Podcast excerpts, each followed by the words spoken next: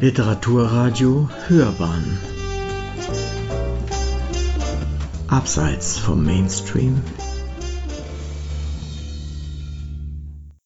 Rezensionen Eiskalt den Rücken hinunter. In Hebertshausen bleibt das Grauen spürbar. Von Klaus Hübner auf den ersten Seiten von Norbert Göttlers beeindruckendem Buch Dachau, Moabit und zurück, eine Begegnung mit Albrecht Haushofer, ist von einem Jungen auf einem Traktor die Rede, der ein Feld bearbeitet und dabei von den Betonsäulen am Feldrand magisch angezogen wird. Nein, vielmehr von dem verwahrlosten Gelände dahinter, und verwahrlost war er mehr als sechs Jahrzehnte, der frühere SS-Schießplatz Hebertshausen. Nur zwei Kilometer von der nördlichen Grenze des Konzentrationslagers Dachau entfernt. Erst seit 2014 kann dieser Schießplatz nun eingerichtet als Gedenkort offiziell besucht werden – Wer das tut, wird bald feststellen, dass die Beklommenheit mit jedem Schritt ärger wird, dass womöglich sogar das unangenehme Gefühl des Gewirktwerdens aufkommt und dass es einem eiskalt den Rücken herunterzulaufen beginnt.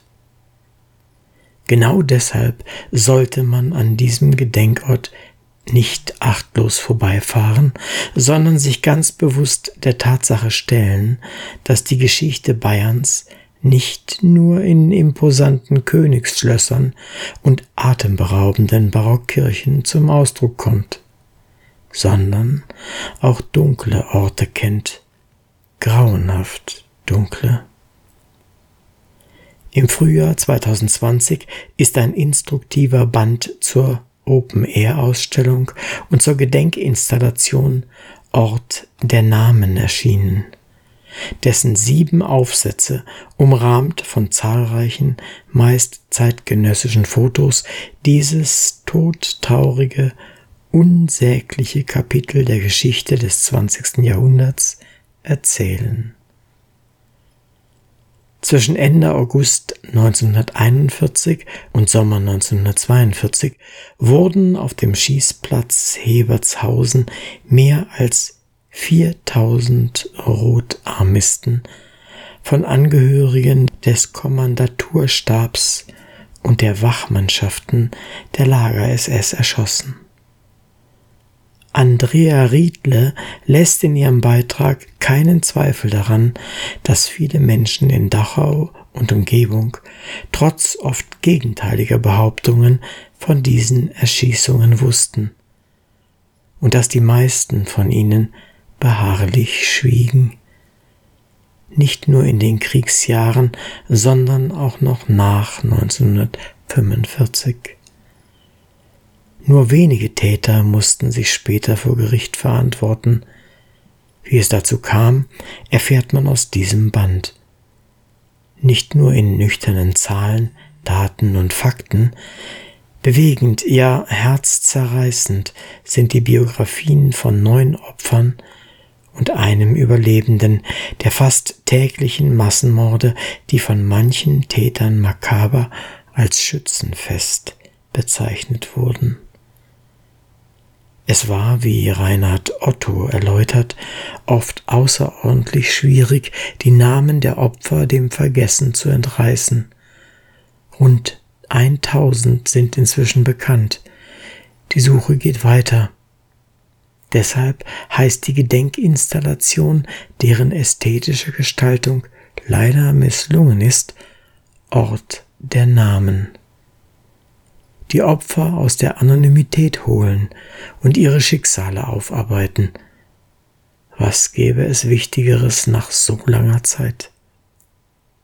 Wer weiß denn überhaupt, dass in den Jahren des NS-Terrors die sowjetischen Kriegsgefangenen nach den europäischen Juden die zweitgrößte Opfergruppe waren? Dirk Riedel zitiert aus der Anordnung für die Behandlung sowjetischer Kriegsgefangener. die das Oberkommando der Wehrmacht am 8. September 1941 erließ und in der klar gesagt wird, dass der bolschewistische Soldat jeden Anspruch auf Behandlung als ehrenhafter Soldat und nach dem Genfer Abkommen verloren habe. Das war die offizielle Grundlage für das grausame Treiben der Folterknechte und Erschießungskommandos. Nicht nur in Hebertshausen, aber dort eben auch. Das Studium der oft ins letzte Detail gehenden und deshalb gnadenlos anschaulichen Aufsätze ist schwer erträglich. Ja, es kann einem schlecht werden, wenn man von mit Zinkblech ausgestatteten Transportsärgen Exekutionspfählen und Handschellen liest, die die in der Schreinerei und der Schlosserei des Lagers beschäftigten Häftlinge herstellen mussten. Oder von Lassen wir das und halten lediglich fest, diese schmerzhafte Lektüre ist notwendig, um zu verstehen, wieso dieser Schießplatz ein Gedenkort werden musste. Den langen Weg dorthin beschreiben Anja Deutsch und Kerstin Schwenke. Und sie verhehlen nicht, dass sich auf diesem Weg bis ins 21. Jahrhundert hinein auch Äußerungen finden, die angesichts der bitteren Tatsachen haarsträubend ignorant erscheinen. Ignorieren? Schwamm drüber? Niemals. Aufarbeiten und Gedenken sind unverzichtbar, wenn bewahrt werden soll, was oft nur noch in Sonntagsreden beschworen wird. Die Würde des Menschen. Sie hörten Rezensionen. Eiskalt den Rücken hinunter. In Hebertshausen bleibt das Grauen spürbar von Klaus Hübner.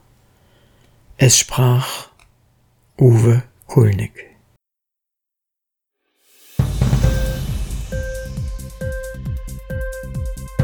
Hat dir die Sendung gefallen? Literatur pur, ja, das sind wir. Natürlich auch als Podcast. Hier kannst du unsere Podcasts hören. Anchor, Spotify, Apple Podcast, iTunes – Google Podcasts, radio.de und viele andere mehr.